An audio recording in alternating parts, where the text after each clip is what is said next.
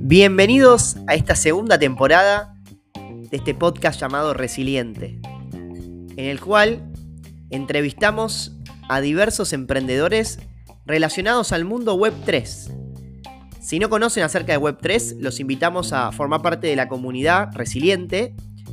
En Twitter y en Instagram nos pueden encontrar como resiliente.eth. Es una comunidad de emprendedores en estas nuevas tecnologías.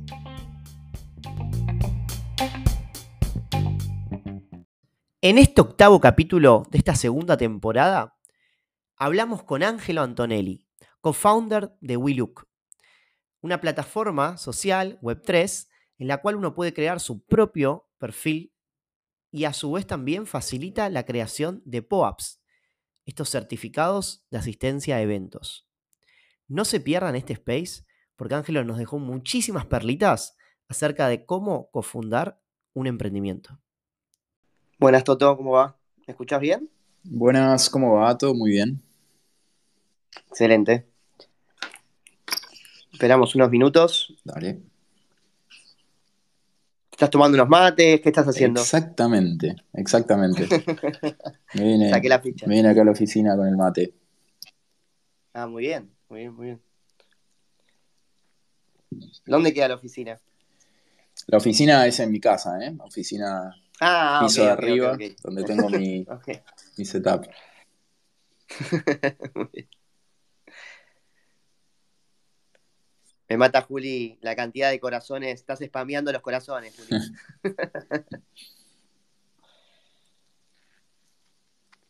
Ahí está la gente de Buen Mate, que nos estuvo enseñando cómo tomar mate de forma correcta en Iflatam. ¿Cómo? A ver, tirá- tirate así mientras esperamos. Tirate unos tips que hayas aprendido. Te estoy, te estoy exponiendo, ¿eh? Con, con la gente, pero. Eh, no, bueno, el tema de la, viste, Eh, aprendí que es bastante importante la montañita. Eh, yo la verdad que no soy un gran matero, soy más de café, pero hace un tiempo como que estoy tomando más. Mi mujer le gusta el mate y bueno, estuve incursionando. Eh, viste, nada, el temita de dejar la montañita al costado, tirar el agua al lado de la bombilla. Hay un punto clave que es cuando uno tira el agua y el mate está de cero, ¿no? Digamos, toda la yerba seca que hay que tirarlo con cierta fuerza para que toda la hierba seca salga para arriba. Es todo un arte ese proceso. Pero no, no soy un especialista. Lo bueno es que igual recibí el POAP como de tomador de mate, de la gente de buen mate que estaba dando si, si sabías tomar, si cebabas bien mate, te recibías un POAP. Me encantó esa, esa movida. No, muy bueno. Claro, iban por Islatam eh, predicando, predicando mate. No, una cosa espectacular. Muy bueno. Aparte hay una curadoría, ¿no? Como que ellos controlaban que, To- que total. haciendo bien el mate. Claro, ¿no? claro, era un oráculo del mate y caminando por, por Islatam. No, increíble. Muy bueno, muy bueno. Bueno, bueno, ya ahí, ahí se fueron sumando un, un par más, obviamente sábado a la mañana, creo que para mí igualmente este es una de las mejores, de los mejores momentos, ¿no? Para hacer este tipo de espacios, porque a su vez es un espacio cada, un poquito más relajado, ¿no? Que los que, los que son quizás a, a las 7 de la tarde en la semana, donde ya venimos con todo el bagaje de, de lo que fue. En, en este sentido estamos más relajados y la idea ahí, Toto, es que esta charla sea súper relajada. Eh, así que primero agradecerte de corazón por, por haberte, eh, digamos, sumado a este espacio. Y a mí la verdad es un proyecto que me encanta. Ahora igualmente vamos, voy a hacer una intro, pero es un proyecto que me encanta y, y darte también eh, mis felicitaciones y seguramente la de todos los que estamos acá de este proyecto. Bueno, la- la muchas gracias a, a vos por invitar y este espacio, la verdad que siempre le suma a los emprendedores poder contar lo que estamos haciendo. Eh, el agradecido soy yo. Buenísimo. Bueno, entonces para, para todos, para hacer esta intro, eh, que obviamente después vamos a dejar en el, en el podcast Resiliente, estamos acá con, con Angelo Antonelli, ¿no? O Toto, eh, founder de, de WeLook, que es una plataforma, bueno, que muchos conocen, una plataforma social construida sobre, sobre herramientas de, de- de Web3 o estas nuevas, estas eh, tecnologías, donde las personas pueden generar eh, su perfil digital, yo el mío lo tengo, incluso eh, se valida que, de que estoy en Proof of Humanity, tengo mis NFTs, mi NS, y donde también se facilita el armado y, la visualización de POAPs, ¿no? Es decir, de estas pruebas de participación o de acontecimientos, vamos a decirle, como decía recién Toto, que eh, hablaba del, mate, ¿no? De esta curadoría de mate, de que si hacías un buen mate te daban un POAP en NetLatam. Eh, entonces, eh, no solamente es de participación en eventos, como van, todos van a recibir un POAP por haber participado en este espacio, sino también de acontecimientos y lo que facilitó WeLook es eso, ¿no? Eh, una mejor visualización y a su vez también una, facilidad o dio facilidad en la creación de estos POAPs. Eh, y la verdad es que ahí, Toto, y lo digo yo, eh, digamos, la, rompieron en NetLatam. La semana pasada, o la anterior, yo ya me perdí, pasaron muchos días, pero digo, creo que después la semana pasada fue, fue algo increíble cómo eh, veía a la gente súper metida con, su plataforma, eh, incluso yo, eh, y, compartiendo sus, sus, encuentros, ¿no? Así que fue algo increíble. Mira, lo, explicaste bárbaro. La verdad es que Willu busca un poco eso. Hay muchísimos protocolos hoy en día en la Web3 social. En realidad no hay muchísimos, pero hay algunos y son bastante populares, POAP es uno, y nosotros decidimos eh, acercar POAP un poco más a la gente.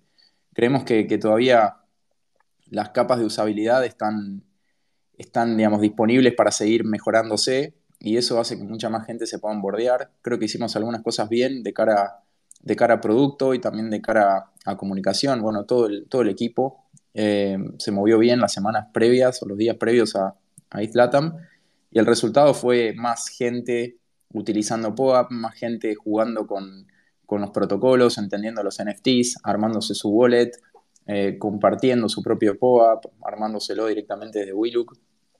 Y nada, la verdad que muy contentos con el proceso. Después algo interesante fue todo lo, lo respectivo a token gating, que a nosotros nos encanta eh, creo que estamos en una etapa muy de jugar, siempre lo hablamos en el equipo, de que, queremos jugar con la tecnología, porque como es todo tan nuevo, queremos probar qué se puede hacer, cómo es esto de tener un token y acceder a algo. Así que, bueno, esas herramientas de token gating que de alguna manera iniciamos en Bitcoin Pizza Day, eh, las pudimos seguir potenciando acá, hicimos una acción con, merchandising y, bueno, todo lo que fue eh, la plataforma BNFTs también para que la gente pueda reclamar merch con sus, con sus POAPs, creo que, bueno, hizo, hicimos, agregamos a una experiencia, digamos, a, todo lo que tiene que ver con la Web3 y en Islatam, que estábamos todos los manijas juntos en un lugar, eh, creo que la experiencia esa se potenció. Excelente, sí, yo probé NFTs y, me encantó, eh, me encantó lo, que podemos hacer con este tipo de, soluciones, eh, fue, fue increíble. Ahora, antes de llegar a eso, Toto, eh, seguramente vamos a entrar más en detalle más adelante, te voy a llevar a tu pasado. Eh, y, sobre tu pasado, y, antes, viste, te pregunté si, te podía doxear algunas cosas, o, por lo menos tu nombre, eh, pero, pero sé que, bueno, sos padre, sos fierrero, ¿no? y, también tenés una pasión por el golf. Eh, no, sé si, querés contar algo, Buen algo de eso, de cómo, sí. cómo se puede. Sí, sí, hay, mucho research acá. Eh, pero cómo, digo, cómo se emprende o cómo es emprender eh, con, una familia, con, digamos, con, pasiones también desde el otro lado. Siempre es, saludable, ¿no? Este tipo de, vidas paralelas, vamos a decirle, o que se puedan juntar. Sí, me tocas un tema que me encanta hablar, así que te cuento. yo vengo a emprender desde hace bastante y, como que creo que tengo una motivación intrínseca muy fuerte por emprender y muchas veces eh, eso me hizo, eh, digamos, que no me importe mucho nada más. Y, bueno, sobre todo cuando uno es muy joven y no tiene tantas herramientas para emprender, te chocas mucho. Eh, yo soy un gran cabeza dura y me he chocado muchísimo, he emprendido, he intentado por todos lados y muchas veces eh, no ha salido y eso me ha dado las herramientas para por ahí tomar mejores decisiones más adelante.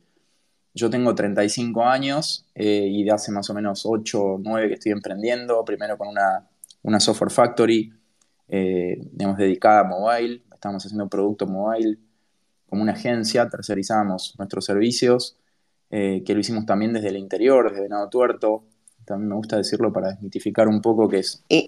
Sí. No, InMovie, ¿no? ¿Se llamaba? Claro, InMovie. Desmitificar un poco de que no se puede emprender desde, desde fuera de Buenos Aires o, de las capitales.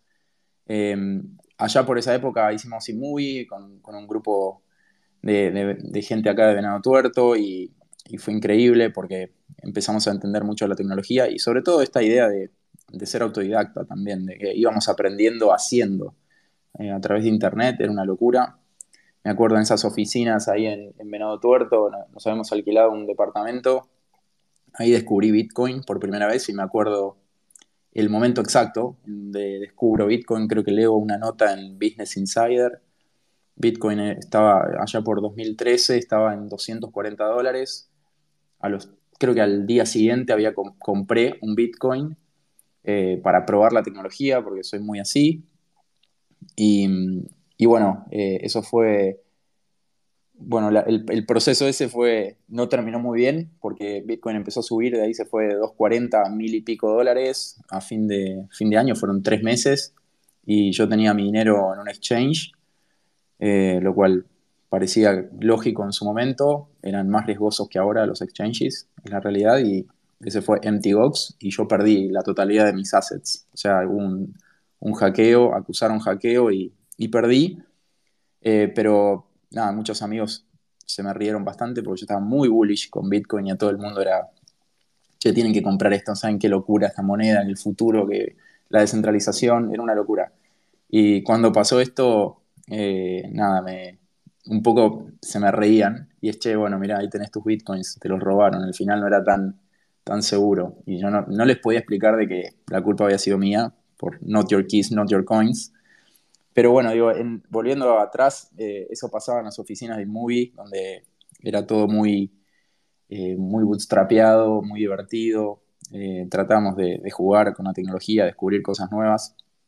Y mm, de, ahí en adelante fue, estuvimos un par de años con esa Software Factory y nos costaba hacerla crecer, si bien nos iba bastante bien habíamos juntado bastante guita y, no queríamos quemarla en salarios mientras no, no salía un negocio grande. Había salido como un desarrollo bastante importante, habíamos cobrado, no sé, unos 90 mil dólares, una cosa así, que para nosotros era un montón y no queríamos quemarlo.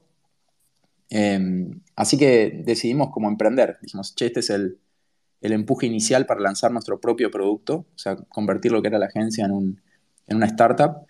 Y eso fue el inicio de Aperto, Aperto es un, proyecto que, que hoy está funcionando, haciendo fast forward. Hoy Aperto está, está en México 100%, eh, haciendo un trabajo espectacular con un modelo de, compra social, donde se, buscan como vendedores, eh, digamos, vendedores independientes que levantan pedidos y, entregan a, sus comunidades. Es como gente que, está en sus casas, que quiere hacer un dinero extra y nada, la verdad que las métricas allí vienen volando, pero esto fue un proceso de unos seis años más o menos, en donde no arrancamos con ese modelo, estuvimos pivoteando bastante, eh, nos enfocamos al principio en, un modelo de, ser la WeChat.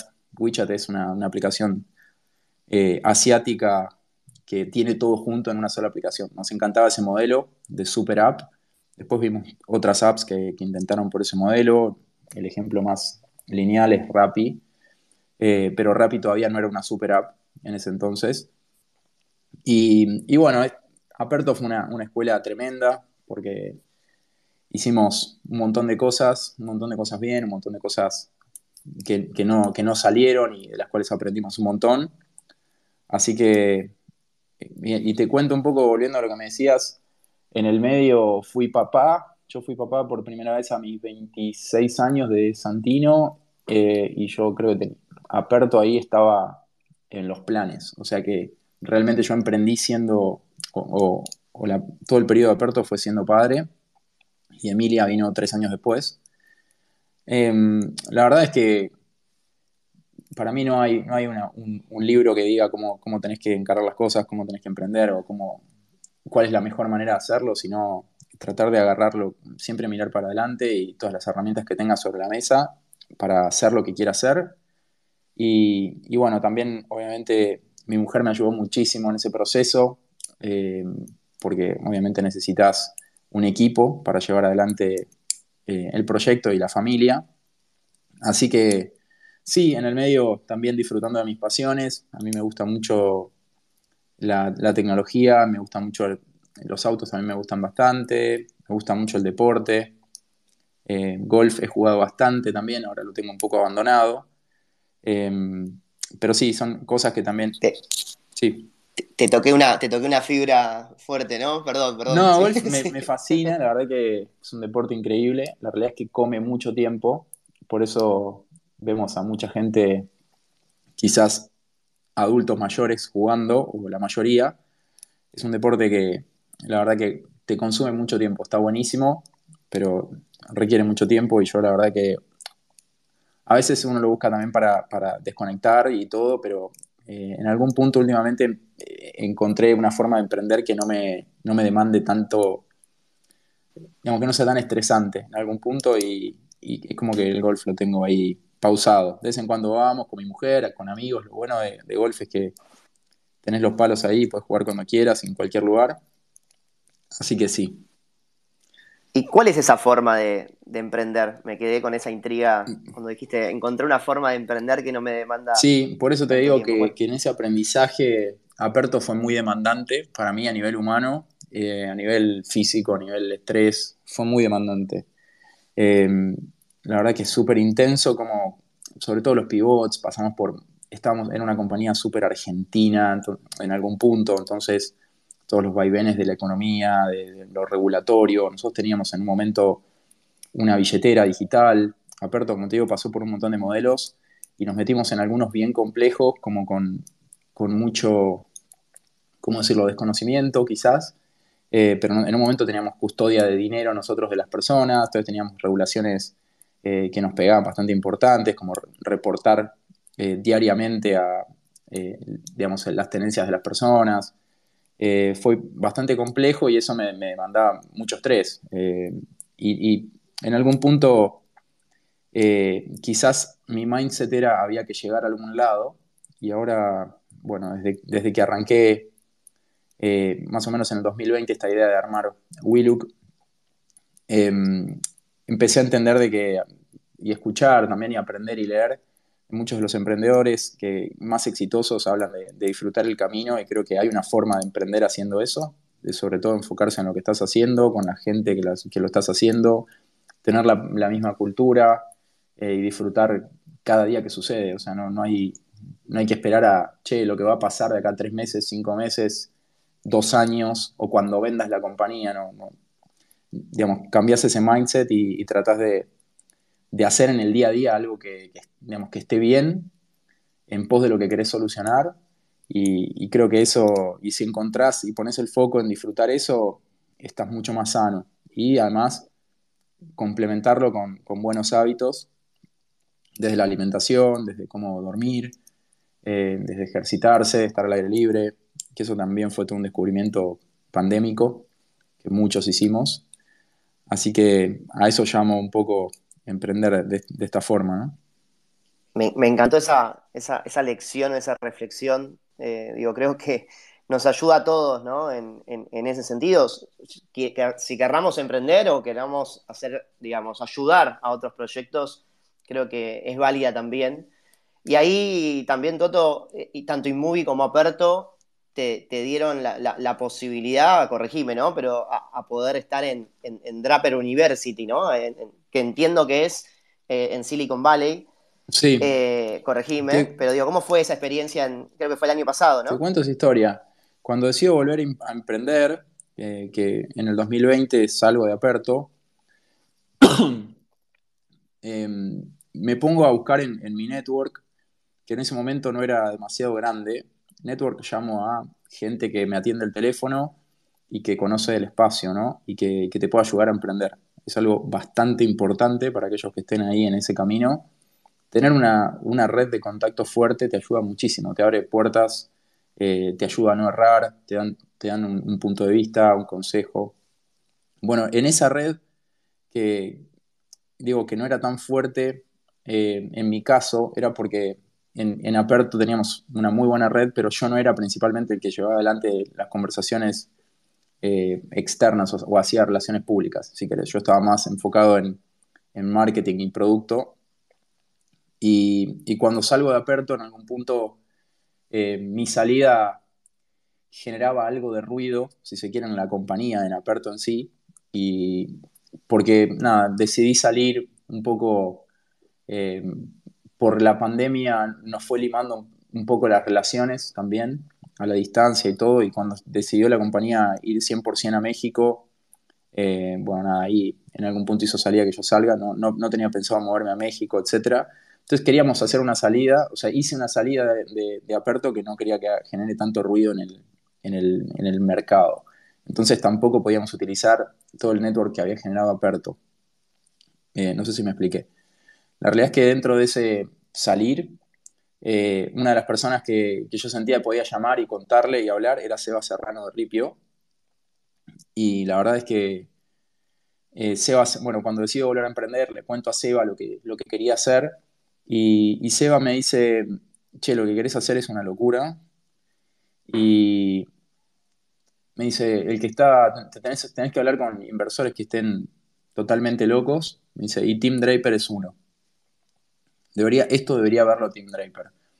En realidad, lo que yo le conté a Seba Serrano no era el WeLook que vemos hoy, sino la visión más profunda de lo que WeLook viene a hacer o quiere hacer en el mundo, eh, que tiene que ver con la descentralización de, la comunicación. Eh, en algún punto, la descentralización de lo que pensamos, de, la cultura.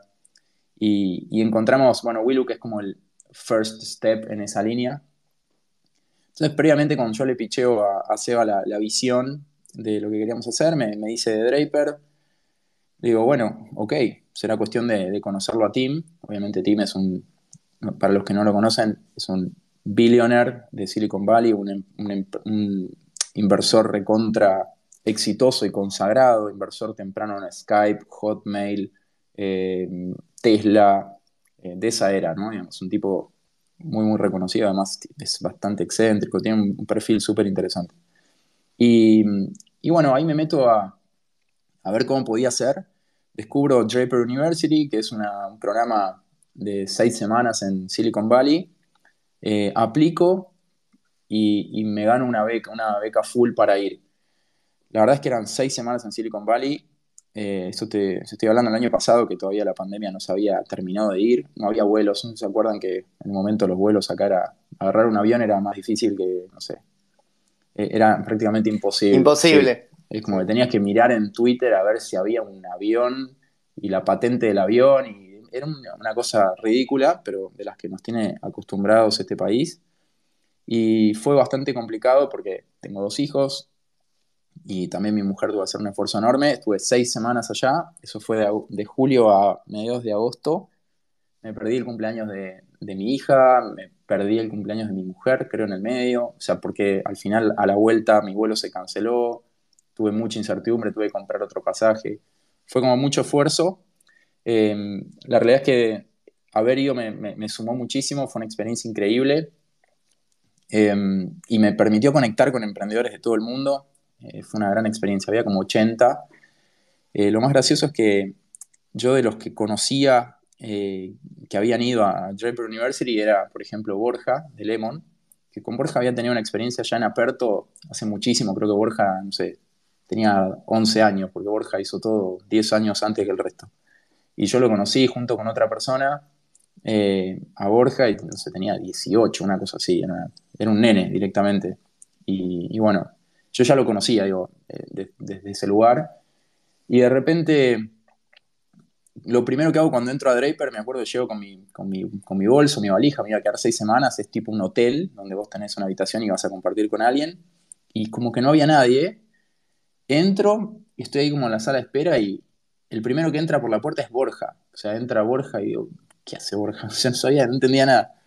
Así que nada, estuve charlando ahí con Borja eh, y bueno, eso fue como, como el inicio del, programa. Borja justo estaba levantando su ronda en la Series A de, Lemon, que fueron 16,6, una cosa así, millones de dólares. Estaba en pleno proceso, la estaban cerrando.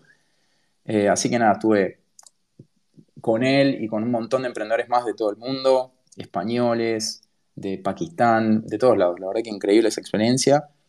Y, a mí me sirvió para eh, acelerar un poco el proyecto hacia, hacia el foco más Web3. Ahí descubro como de más a fondo Web3. En realidad yo ya lo venía mirando eh, desde siempre, pero bueno, nunca con tanta profundidad como para tener los skills técnicos y poder generar una solución. Digamos, una cosa es más o menos entender y otra cosa es estar capacitado como para dar valor. Y, después de Draper, bueno, un poco a la vuelta fue empezar a ver cómo, cómo, meterme en la tecnología Web3.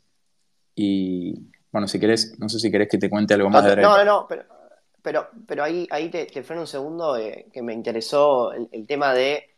Vos ya venías con una idea, ¿no? Eh, que justamente se la, se la, comunicaste a Seba. Sí. Eh, y, y, esa idea lógicamente, ya, involucraba, más allá que la descentralización, ya involucraba las tecnologías Web3 no, o todavía no. Era descentralización, la idea de la descentralización, pero aplicadas con herramientas Web 2, digamos, con una suscripción mensual, tratar de eh, hacer financiamiento, hacer tipo crowdfunding sobre leadership. Eh, la idea era tener un perfil donde uno pueda mostrar qué cosas son importantes para uno, qué cosas tienen valor para uno, y al mismo tiempo de que lo muestra hacia afuera, genera valor para quienes están de alguna manera empujando esas ideas, esos ideales. Eh, y, quería como de alguna manera una herramienta más de crowdfunding. Ese era el foco inicial.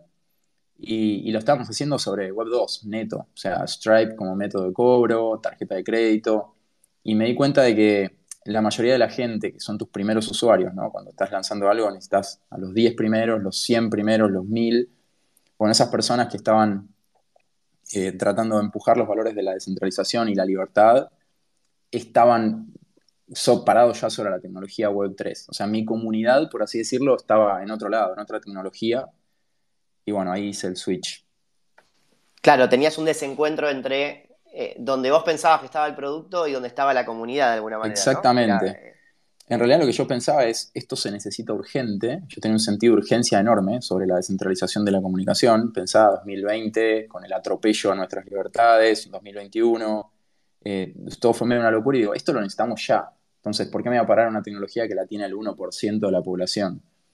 Y la realidad es que esa fue un, mal assumption que yo hice, porque en algún punto, eh, digamos, que yo haya hecho un viaje no, no quiere decir de un viaje al rabbit hole de que necesitamos descentralizar la comunicación porque nos meten en la cabeza lo que, lo que quieren que pensemos. Que yo lo haya hecho no quiere decir que, que el resto lo haya hecho. Eh, incluso, digamos, ni siquiera sé si el que yo hice es, correcto, ¿se entiende? Es como, uno no puede pelearse con el mercado para emprender, si no, estás al horno, si no, hacete algo para vos. Y, y en algún punto tenía ese mal assumption que Draper me sirvió un montón porque piché muchísimo, bueno, pichearle mismo a Tim Draper en el Demo Day en inglés, adelante un montón de gente, eh, digamos, y hablar de la descentralización y la libertad y todo, me sirvió mucho para darme cuenta de dónde estaba realmente, entender el mercado es clave, por eso cuando uno emprende, a mí una de las cosas que más me gustan es levantar capital emprendiendo, no es que me guste el proceso, la verdad que no me gusta para nada, pero levantar capital te ayuda. O sea, si yo tuviera mi propio capital, es muy probable que haría un montón de cagadas, ¿se entiende? Porque el salir a buscar guita eh, te ayuda a que el resto tenga que validar también tu idea, la, cual muchas veces está mal, esa es la realidad, o, le falta darle vueltas de rosca. Y Aparte me imagino cuántas veces habrás picheado, ¿no? Ahí en, muchísimo, muchísimo, muchísimo. De hecho, contar el proyecto a los 80, había un ejercicio que nos hacían poner en redondo 50, o sea, un círculo, ¿no? una ronda, mirando para afuera, y nos ponían a los, éramos 100 más o menos, bueno, 50 en el círculo de adentro y 50 en el de afuera. Y era, tenías un minuto para picharle a la persona que tenías enfrente, obviamente en inglés, en inglés, que muchos de ellos era su segundo idioma, y era un minuto para picharle y el minuto siguiente un reverse pitch, o sea, ellos te lo tenían que pitchar a vos, tu proyecto. Entonces ahí descubrías de que, che, pero lo que te dije no te quedó nada. O sea, me estás diciendo cualquier otra cosa. O sea, no se entiende lo que, lo que estoy diciendo. Es muy fuerte ese ejercicio. Y bueno, eso imagínate que lo haces por 50, al último le terminás diciendo tu nombre y, no sé, descentralización, dos palabras. Porque ya no, te, incluso, energía, digamos. Para hacer el ejercicio ahora en vivo, digo, imagínense, en, eh, un minuto pasa al toque, ¿no? Digo, en, lo que estoy hablando yo ahora ya pasaron 30 segundos. Minutos. Es bestial y. Eh, eh, no, no, además lo que te cansa, ¿no? Te cansa una locura. Lo pichaste tres, cuatro veces y ya es como, estás terminando de que te entiendas, suena el silbatito y te tenés que correr y es, hola, ¿qué tal? Y arrancás de nuevo y decís, no, otra vez. Pero bueno, ese Tenés que tener mucha pasión por lo que estás llevando, ¿no? Digo también. mucha pasión, pero te afina la claridad a un nivel que, tenés que ser, digamos. Nada, y me pareció un ejercicio que nunca lo hubiese logrado de Venado Tuertos, ¿entiendes? Como hay que estar, hay que foguearse y fue como, como, como una cachetada a un montón de cosas que me ayudó bastante y sobre todo también al network. Eh, recordando los que les decía que yo necesitaba fortalecer mi network, con eso me ayudó muchísimo. Ya 80 emprendedores eh, de todos lados, muchos de los cuales ya estaban más avanzados, otros menos. Realmente te das cuenta en qué, qué posición estás frente al resto. Y ahí, Toto, tenías, tenías un desafío, estamos hablando acá 2021, ¿no? El año pasado, que, eh, digamos, ya cuando volviste acá decías, bueno, Web 3 entonces es el camino. Sin embargo, todo lo que era Web 3, todavía la parte o el impacto social, el año pasado recién se empezó a ver con quizás con, los NFTs y, el perfil, ¿no? O, las fotos de, perfil. Eh, sin embargo, digo, estábamos en plena burbuja, ¿no? Eh, Ni hablar. ¿cómo, fue ese, ¿Cómo fue ese impacto de decir, che, capaz que estoy llegando muy temprano? Eh, en, realidad, te, cuento, la historia fue, de ahí fue bastante interesante, porque primero yo necesitaba levantar capital, yo había, tenía algo de dinero mío que ya estaba quemando. Por suerte logré eh, inversión de algunos angels que habían confiado eh, en, proyectos anteriores, en Aperto. Angels muy, muy family and friends, de, poco dinero que me ayudaba para subsistir. Y, el primer angel de peso que, que se sumó fue Seba Serrano. Cuando vuelvo de Draper, eh, le cuento un poco el nuevo foco, etc. Y ahí, ahí se suma Seba como inversor. Y después de que se suma Sebas, eh, también hablando con gente, digo, che, ahora me tengo que meter en, el mundo web 3 y, no tengo, o sea, mi network es cero, o sea, no puedo, nadie me contesta un mensaje, era literal. Eh, tengo mensajes de gente que no quiero, no quiero comunicar, pero no, les escribía, che, me quiero meter, qué onda, hay una juntada a ese nivel y no, nadie me contestaba. Eh, o algunos contestaban, pero muy tibio.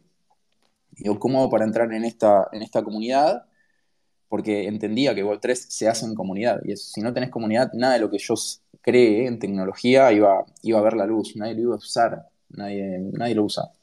La realidad es que si no, no, no tenés un enfoque de comunidad primero, creo que acá estás medio complicado. Y, bueno, hablando con gente que, que, sí me contestó, me acuerdo que uno de ellos fue Seba Aldazoro. Lo ubican a Sebas, el, el que estuvo, eh, digamos, liderando de algún punto, presentando en, en Latam.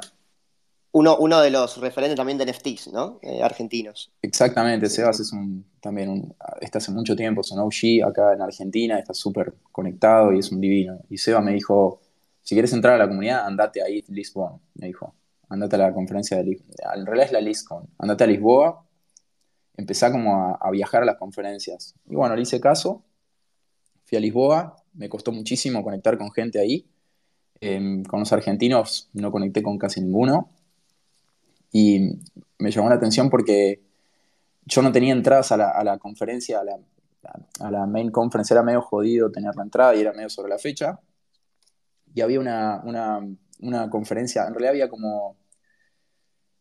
En planta permanente Avalanche tenía un, lugar bastante piola, donde siempre había wifi, algo para comer y gente.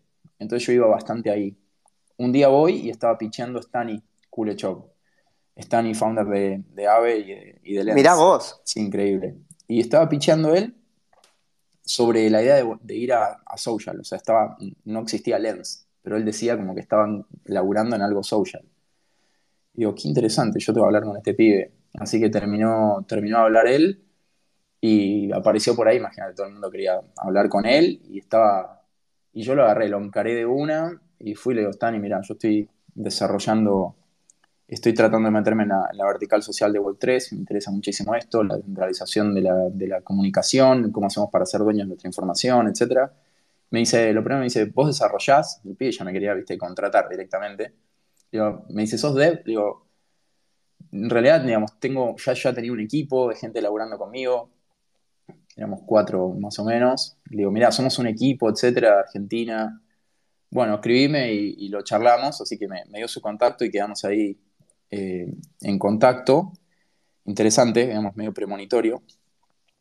Y, bueno, a la vuelta de eso, eh, consigo, haciendo también fast forward, consigo ir a una conferencia que armó em, Pablito Larguía, Pablo Larguía de Red Innova, eh, en la Candelaria, que fue ahí en Buenos Aires, en Logos. Era una conferencia medio de emprendedores y, cripto. En algún punto varios Web 2, entonces yo como que en Web 2 tenía un poquito más de recorrido, pero como tenían el foco cripto, eh, había también emprendedores del, ecosistema Web 3. Y nada, fue genial, la verdad fue todo un día, a mí me sirvió muchísimo para conectar con gente. Em, y, bueno, ahí lo conozco a Pablito Sabatella también, que desde de inicio me dio una mano grande. Eh, me acompañó, etcétera, y haber quedado en ese grupo me sirvió para que cuando venga Vitalik, eh, digamos, te estoy contando como con detalle cómo fue que fui no, me encanta, eh, hackeando, cómo fui hackeando lo que es network, porque es recontra importante. Y bueno, en esa, en esa red Innova también conozco a la gente de, de Seibo Capital, a Nano, y lo escuché, ah, en esa red Innova escuché a Constancio Larguía, hablar. Y Constancio Larguía, no sé si alguna vez lo escucharon o tuvieron el placer de escucharlo, para mí es uno de los mejores oradores que hay. Y no solo eso, sino que tiene unos valores remil fuertes en la descentralización y lo comunica de una manera que a mí me, impactó. Eh, y dije, uy, este tipo, no sabía ni quién era. La realidad es que digo, me, voló la cabeza, me llevé anotado su nombre, después lo investigué un poco, eh, pero bueno, haber quedado en esa, en esa red Innova, bueno, el orden fue este, vuelvo a la red Innova y, digo, che, yo tengo que hablarle a esta persona. Esta persona me, va a entender lo que yo estoy tratando de construir, eh, digamos, filosóficamente, lo fuerte que es o lo importante que es hacer lo que, lo que vine a hacer o lo que, lo que quiero lograr. Y le escribí un mensaje a Constancio, la guía. Constancio es eh, un emprendedor súper consagrado a nivel nacional, eh, cofundador de Patagón.com junto con Wences Casares y le escribo a él un mensaje, me dice, me encanta lo que me decís, me encantan estos valores, juntémonos, nos juntamos con ellos, me junté con él y, medio se dio que la, reunión con él surgió eh, al mismo tiempo que vino Vitalik Argentina y yo participé en, en, la creación, o sea, ayudé en la organización. Me puse como voluntario para dar una mano en la organización de cuando vino Vitalik y se armó el evento en la Usina del Arte. Y previo a eso yo había tratado de conectar con Patricio Worthalter. Ya descubrí a POAP, de hecho descubrí POAP en Red Innova, perdón el orden, pero pasó todo medio junto. En, la Red Innova me dan un POAP, pasó de todo en esa, en esa conferencia para mí, a nivel personal o lo que fue el proyecto. Que me den un POAP y descubrirlo, yo, che, ¿qué es esto? Y al mismo tiempo, eh, bueno, haber descubierto a, a Constancia o a gente del ecosistema. Así que en esa línea Em, cuando vino Vitalik, decido armar el drop de POAP. Yo le había escrito a Patricio, no me había dado mucha pelota por Discord, eh, a través del canal de POAP, hacía unos meses. Y, cuando vino lo de Vitalik, le escribo a Patricio, le digo, mira, Patricio, estoy armando, va a venir Vitalik, estoy armando el drop oficial del evento. Vos me podrías dar unos rollos. Yo sabía que él tenía estos rollos, porque me lo habían dado en Reddit Nova, rollos de QRs, como unas stickers QR. Patricio me, me contesta, me dice, ok, buenísimo, te los mando, decime a dónde, me los mandó, vino lo de Vitalik, eh, y en ese viaje que yo me hice de, Venado a Buenos Aires, a ir a ver a lo de Vitalik, también había coordinado para, verlo Constancio, y cuando termina lo de Vitalik, que salió todo tan bien, Patricio me mandó un mensaje, me dice, che, fue un éxito todo, el drop fue increíble, la verdad que lo que hiciste no es fácil, y salió todo demasiado bien, así que me gustaría conocerte, si querés puedes venir a la oficina, así que coordinamos. Y el mismo día que conocí, que lo conozco Constancio, salgo de la reunión con Constancio y voy a la oficina de, de. La verdad que con Constancio enseguida, enseguida pegamos muy buena onda. Él creyó enseguida, quizás más en mí que, en lo que estaba haciendo, y medio que articulamos ya una inversión, un ticket de, un, ticket de Angel, digamos, y después me junto con Patricio, y cuando me junto con Patricio, él me cuenta esta idea de, de POAP y me habla de, de la oportunidad de POAP. Es como que a mí me costaba entender POAP. Les digo la verdad, era como demasiado temprano y si bien los NFTs ya eran una cosa, yo no tenía mucha idea del potencial que el NFT tenía. Y, y bueno, hablar, hablando con él me di cuenta que era una persona súper interesante. Eh, tengan en cuenta de que pasó algo medio loco, que no lo conté, como tres meses antes. Yo un día estaba tratando de entender Etherscan y cómo funcionaba esto de que, che, pero está todo público, a ese nivel, ¿eh? O sea, entendiendo Etherscan, ¿no? Digamos, eh, ahí estaba cuando volví de Draper. Y me meto en Etherscan y descubro ENS y digo, ¿por qué hay gente que tiene el nombre acá en las transacciones? ¿qué, ¿Cuál es la gracia de tener el nombre? Digo, ¿por qué la gente se, está doxeando? Y buscando random transacciones, veo uno que era worthalter.eth. ¿Me siguen? O sea, random encuentro a Patricio. El latino, literal, ¿no? Pero tremendo. Digo, che, ¿y este quién es Worthalter? Entro a su wallet y veo que tiene muchos tokens. O sea, no sé si ustedes saben, pero digamos, es público. Y tenía como 300 millones de dólares en su wallet con punto INS. Yo digo, pero, para, a ver, digo, estoy viendo algo mal, estaba con los chicos, me acuerdo, y les digo, estoy viendo algo malo, esta persona tiene 300 millones de dólares en su wallet con INS. No, no, o sea, los tiene. Tenía 20.000 ETH, una cosa así. Entre otros tokens. Y digo, che, pero no, entiendo nada. Bueno, entro a Twitter y digo, ¿quién es este WordFalter.if? Y descubro que es Patricio, un argentino que nació el mismo año que yo y fundador de POA. Digo, pero pará, vemos, ¿qué está pasando acá? No, no entendía nada. Ahí fue cuando le escribí y traté de descubrir POA y no me dio mucha pelota. Y después se dio de que por hacer el drop oficial de Vitalik como voluntario lo terminó conociendo. Él me cuenta la historia que contó en East Latam. No sé si lo que escucharon, pero me la contó igual. Tremenda historia, igual que la tuya que estás contando ahora. ¿eh? Tremenda. No, no, no tan tremenda, no tan tremenda. No, no, no, literal que es muy, buena historia, así que dale, dale. los que saben fue así, o sea, yo busca, de hecho yo estaba streameando pantalla con dos de los chicos, con Seba y con Uli del equipo, y fue, che, ¿y este pibe O sea, increíble. La cuestión es que me cuenta esta historia, o sea, así cara a cara, me dice, no, mira, compré unas mierdas que fueron bien y qué sé yo, yo, este tipo me está hablando en serio. Era, todo como muy surreal. Y, la verdad es que yo le picheo, posterior a haberle picheado a, Constancio el proyecto, y él no, no, le impacta tanto lo que yo estaba haciendo. Y me hablaba de la oportunidad de POAP. Me dice, lo que hiciste con POAP es muy fuerte, hay una oportunidad enorme, esto va a ser una tecnología que está recién creciendo. Esto era diciembre del año, pasado. Eh, me dice, hay una oportunidad para hacer cosas y lo que vos hiciste es como bastante valioso. Entonces, como yo sigo explorándola, pero en paralelo a la oportunidad de hacer cosas con POAP como más agencia.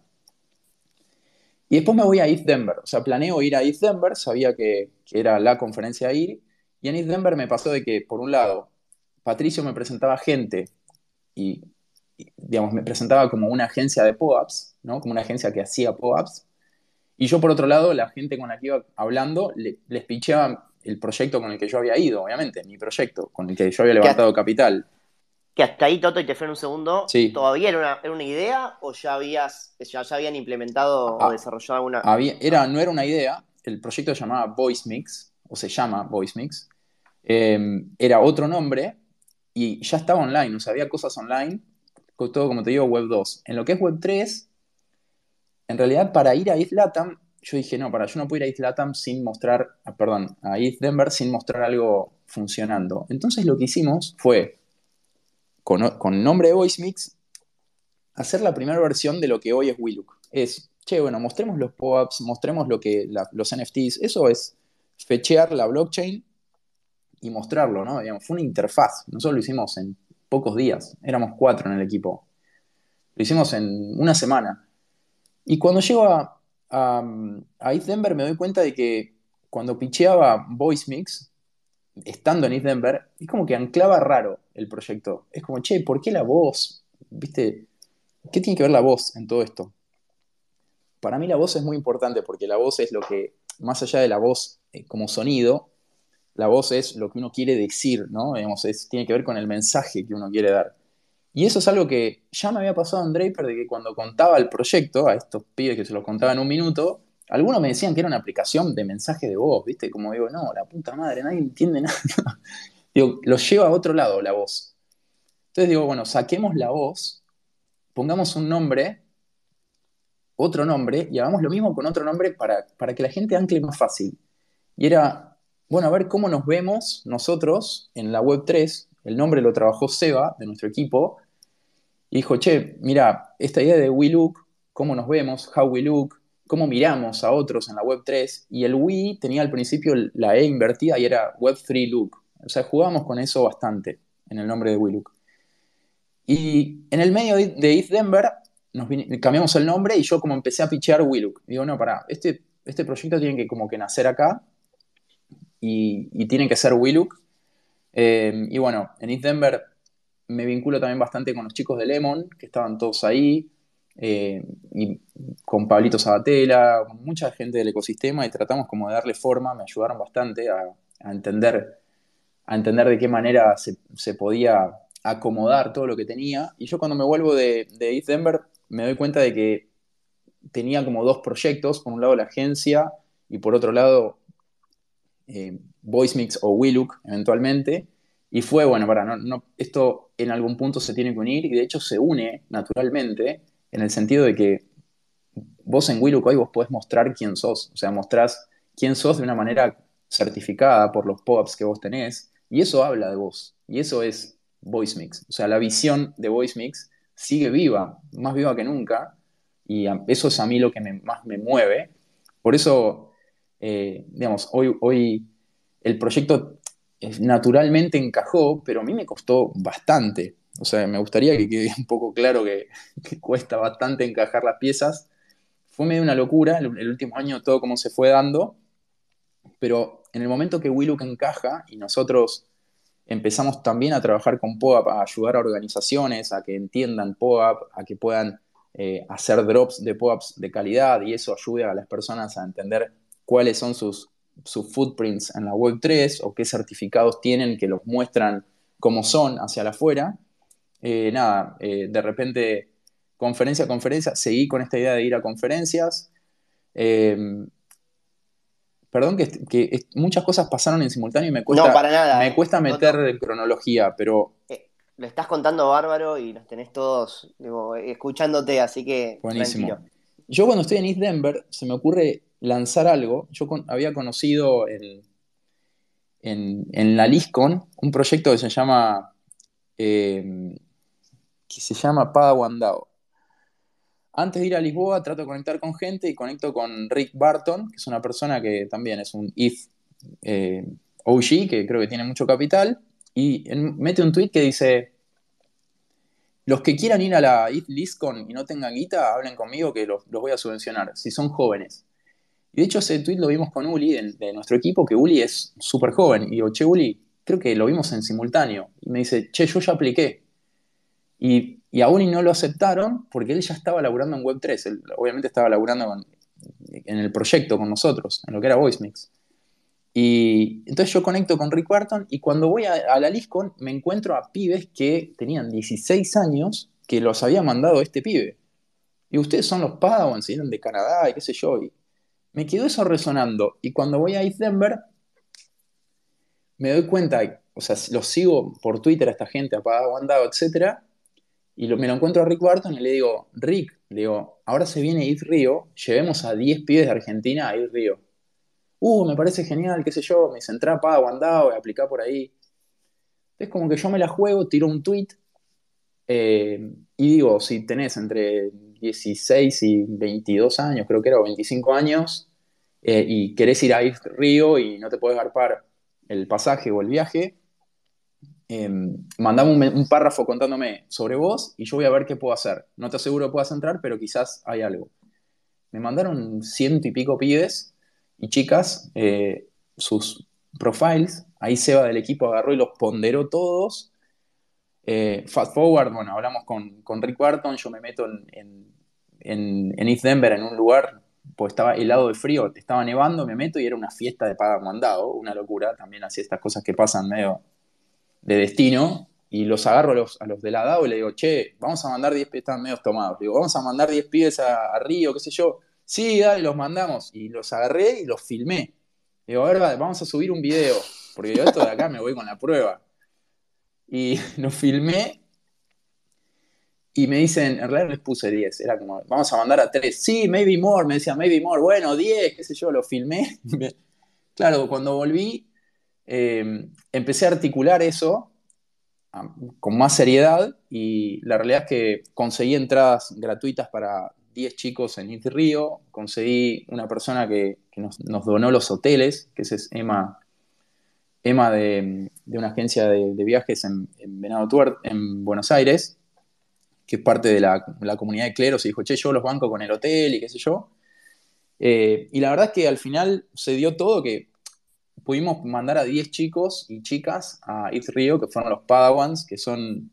Fue un viaje increíble que hicimos a Río con ellos. Yo viajé tipo, ¿cómo se dice? El, embajador del viaje estudio, el Coordinador. El coordinador, que siempre me joden. Y, nada, East Río fue una locura porque eso me ayudó también muchísimo a, ganar exposición, porque los, 10 iban hablando con todo el mundo y contándoles que estaban ahí porque alguien les había agarpado el pasaje, que no había sido yo, pero yo había ayudado bastante. Entonces después me querían conocer a mí, la gente era como, che, ¿quién es la persona que te hizo esto? Aquel. Y la verdad es que me abrieron una red de contactos enorme, mucho con los proyectos también locales, etc. Fue una locura Río. Eh, y bueno, eh, eso surgió medio en el medio. Por eso también a veces eh, yendo para atrás, hay dos episodios que fue el viaje, el, cuando vino Vitalik, el hecho de, sumarme como voluntario y haber hecho, haber hecho esto con Río, son cosas que uno da sin esperar nada a cambio y que me han vuelto por cinco o por diez. Tremendo. O sea, es decir, vos, lo que decías es, che, me quiero meter en este mundo y me quiero meter con mi idea. ¿Cómo hago que mi idea eh, se vuelva realmente un proyecto eh, que la gente la puedo, lo pueda usar y te fuiste metiendo desde ese interés, pero digo, de alguna manera no, no esperando quizás que, todo esto suceda, ¿no? hay, que darle a la comunidad, vos le das a la comunidad y, vuelve por mil, de hecho, no, sé, ahora medio que ayer tiene un tweet a ver si podemos armar una hackathon eh, y, la gente se está copando. Yo estoy muy en ese modo de dar, dar desinteresadamente, sin esperar nada y, lo que vuelve es enorme. Y, y bueno, tampoco quiero hacerla muy larga, pero yendo para adelante pudimos sumar buenos inversores. Eh, se sumaron los chicos de Lemon, se sumó POAP eh, como inversor, se sumaron eh, varios más. Al final sumamos a Stani la semana pasada. Stani tuiteó sobre nosotros y, y le encantó el proyecto y lo sumamos como inversor. La verdad es que tenemos un equipo increíble, hemos ido sumando gente muy, muy valiosa al proyecto. Y desde, bueno, Bitcoin Pizza Day también fue un poco así, con una historia ah. media loca, con... Sí, perdón. No, no, no, no, perdón, perdón, dale, justo dijiste historia media loca, te iba a acordar, pero historia, media, historia media loca con, snacks, snacks de, la Pizza DAO, que lo, lo conocemos con Sofi en el lobby del hotel en East Denver, Sofi del equipo, en East Denver estábamos nosotros entregando, ya vendiendo POAPs, eh, entregando, pegando unas stickers, creo que era tardísimo, y eran como, no sé, 300 stickers, y cae una persona random y se nos pone al lado, y con Sofía estábamos, subiste, nos va a farmear todos los POAPs, y no se nos pone a hablar, y de la nada, ah, mirá, POAPs, qué sé yo, sí, me dice, yo tengo 26 CryptoPunks, y fue tipo, no.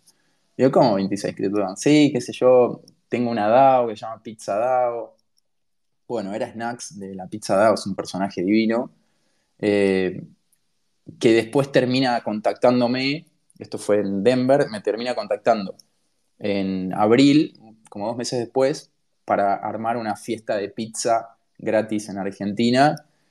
Y bueno, nosotros lo ayudamos a darle forma a eso y fue el Bitcoin Pizza Day, donde fueron 1.200 personas y fue una locura, con pizza gratis, birra gratis, eh, un evento que no sé, los que fueron creo que lo disfrutaron un montón.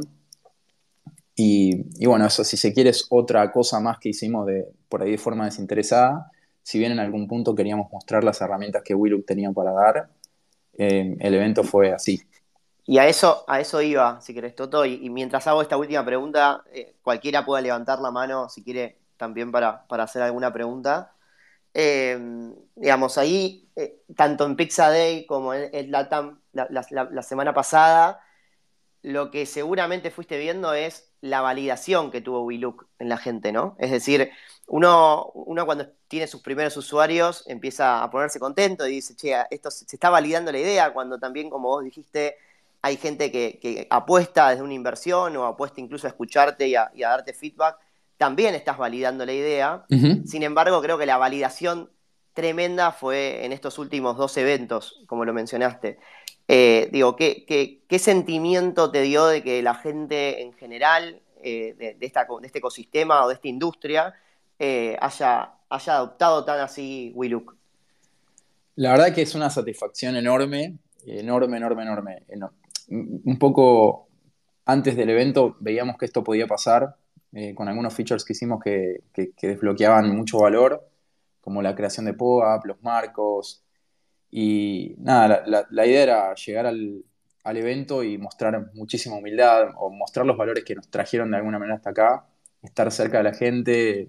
Hicimos trabajamos mucho internamente para, para no que, ese ruido no, digamos, no, ensucie nada de lo, de lo bueno que venimos construyendo y en el evento haber estado cerca de la gente y haber estado bordeando y ayudando y, cuando caía la gente con, no sé, che, te puedo dar mi POAP y era con Willu, que era increíble. Nos pasó con, por ejemplo, en, en Experience, que de repente cayeron pizzas y estábamos como el grupo de Willu todo ahí, eh, digamos, hablando y, una persona estaba atrás, que no, no tengo ni idea quién era, y de rasgos asiáticos, que lo hace incluso más divertido, dice, uy, pizza, esto es un pop-up moment. Y fue como, nos dimos vuelta y digo, ¿qué está pasando? Era una, era una locura. Eh, evidentemente se, volvió popular.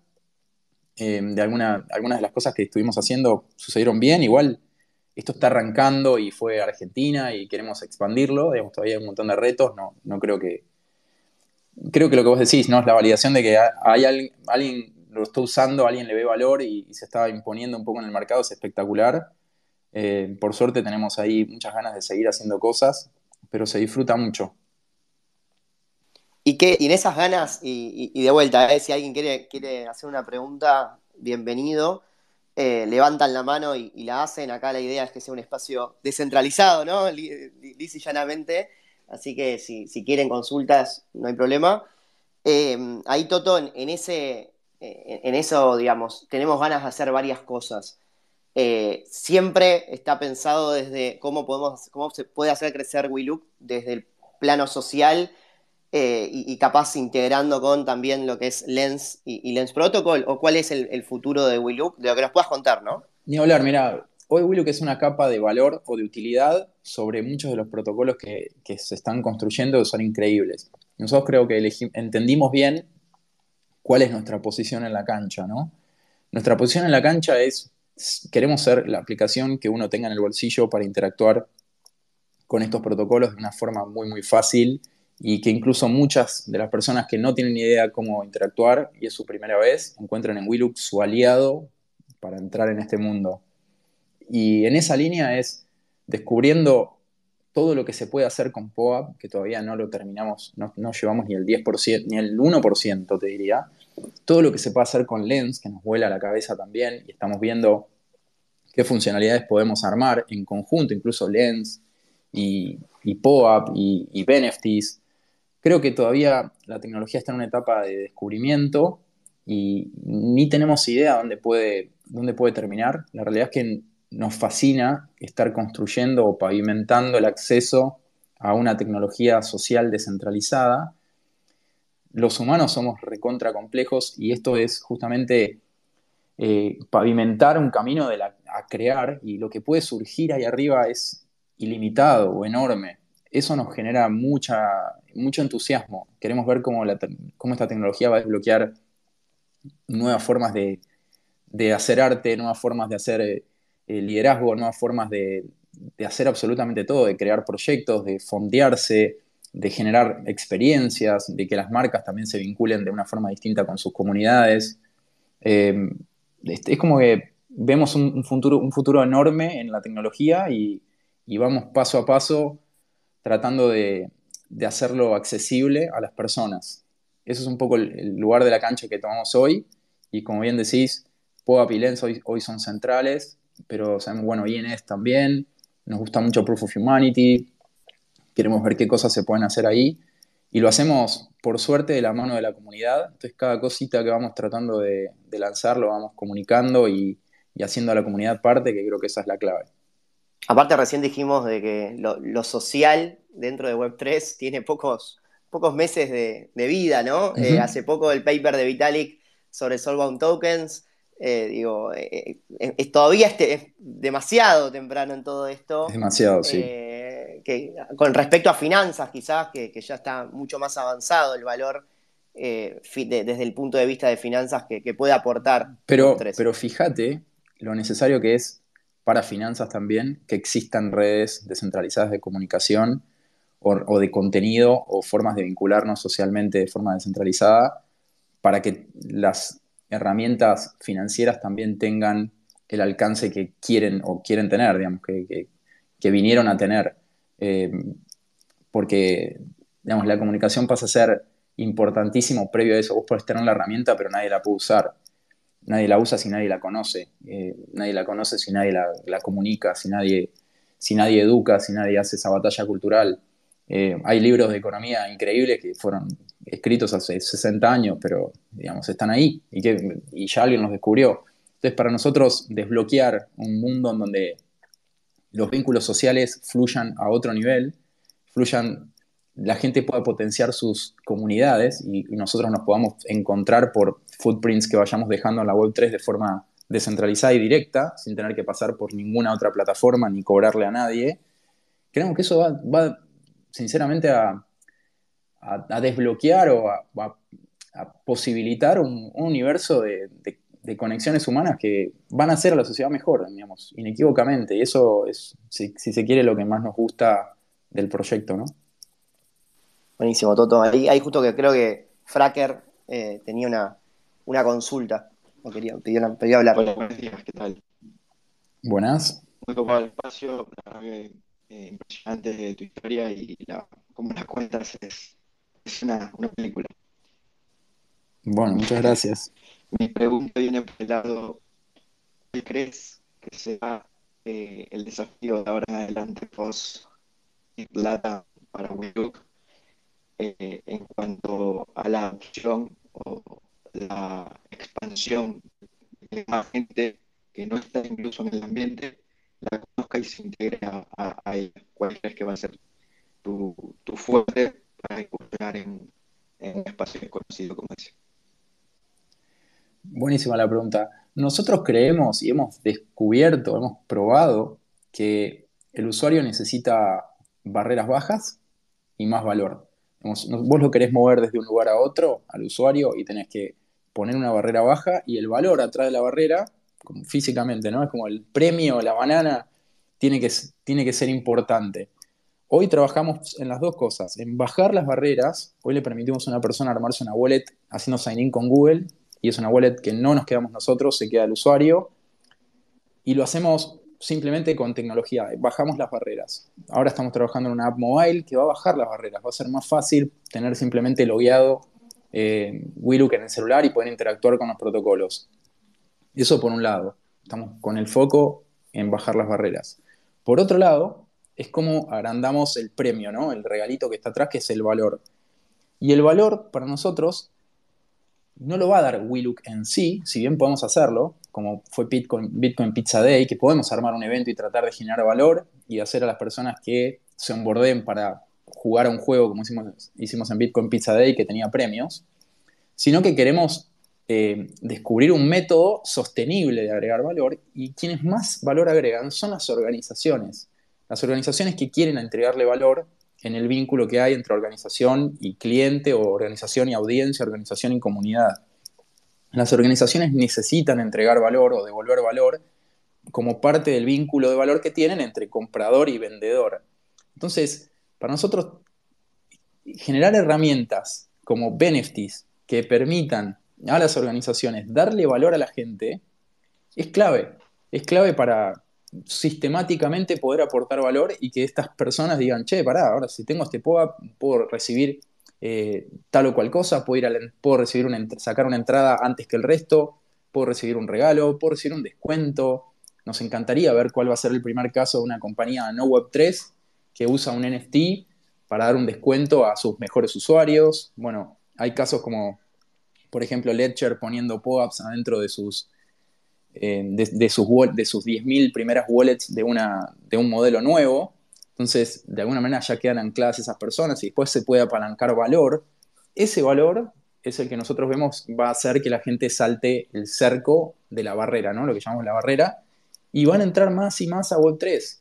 Y eso es un poco lo que hoy nos quita el sueño, ver cómo hacemos para agregarle más valor y bajar barreras.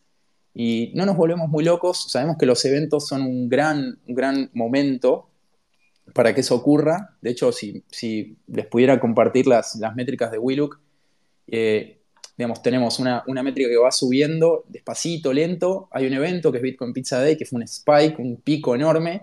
El piso quedó más arriba y sigue creciendo lento. Y ahora hay otro pico bestial, que es ETH Latam, y el piso sigue más arriba. Entonces, queremos encontrar más eventos que nos permitan generar más picos y, y ayudar a la gente a entender esta tecnología y al mismo tiempo seguir desarrollando o pavimentando el lado de los comercios, organizaciones, para que puedan aportar valor.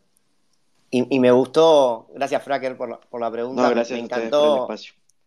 Me encantó ahí, Toto, la, idea esta de los eventos ¿no? y, del hackathon, eh, ya que, eh, y, ahí, perdón por el, quizás por el autobombo o lo que sea de Resiliente, pero digo, justamente de, eso se trata, ¿no? Lo que creemos es, desde la comunidad de Resiliente, es eh, digamos, las personas se fueron metiendo en, todo esto de, Web3, estas nuevas tecnologías, fuimos todos aprendiendo, ahora creo que la mayoría de los que estamos acá, incluso escuchando este espacio, eh, ya tenemos quizás una base de, todo lo conocido que seguimos aprendiendo día a día con, digamos, eh, en Twitter o, incluso con referentes. sin embargo, ya empezamos a querer construir dentro de esto. Entonces, la cantidad de gente construyendo, eh, también nos va a poder armar esa comunidad de, no solamente networking, sino esa comunidad que acelere a, determinados emprendimientos y proyectos. Así que, eh, digamos, eh, cosas como este hackathon que está llevando a cabo o incluso las cosas que queremos hacer y que se vienen novedades desde Resiliente, como por ejemplo una preaceleradora de Startup Web 3, creo que van a ayudar, o al menos así es, no, no, sé si estoy equivocado, pero digo, van a ayudar a, que podamos eh, generar también más adopción, ya que vamos a ser más brazos ejecutores, ¿no? Para esa adopción. Totalmente. Eh, es espectacular esta comunidad, digamos, es muy fuerte, creo que porque está unida por valores eh, muy comunes y muy, muy fuertes también que tienen que ver con la, descentralización. y creo que eso hace que, que, estemos todos tirando para el mismo lado. Eso no lo viví en otras comunidades, así que creo que estamos en, remil alineados y cada uno es de su lugar tratando de aportar. Y ojalá que se, dé, den estas, digamos, que haya cada vez más eventos, creo que son muy buenos, eh, o hackathons o, lo que, o, spaces que ayudan a hacerle a la gente más fácil entrar, bajar las barreras y, bueno, nada, eh, seguir fortaleciendo una comunidad que, digamos, de la cual creemos tanto, ¿no?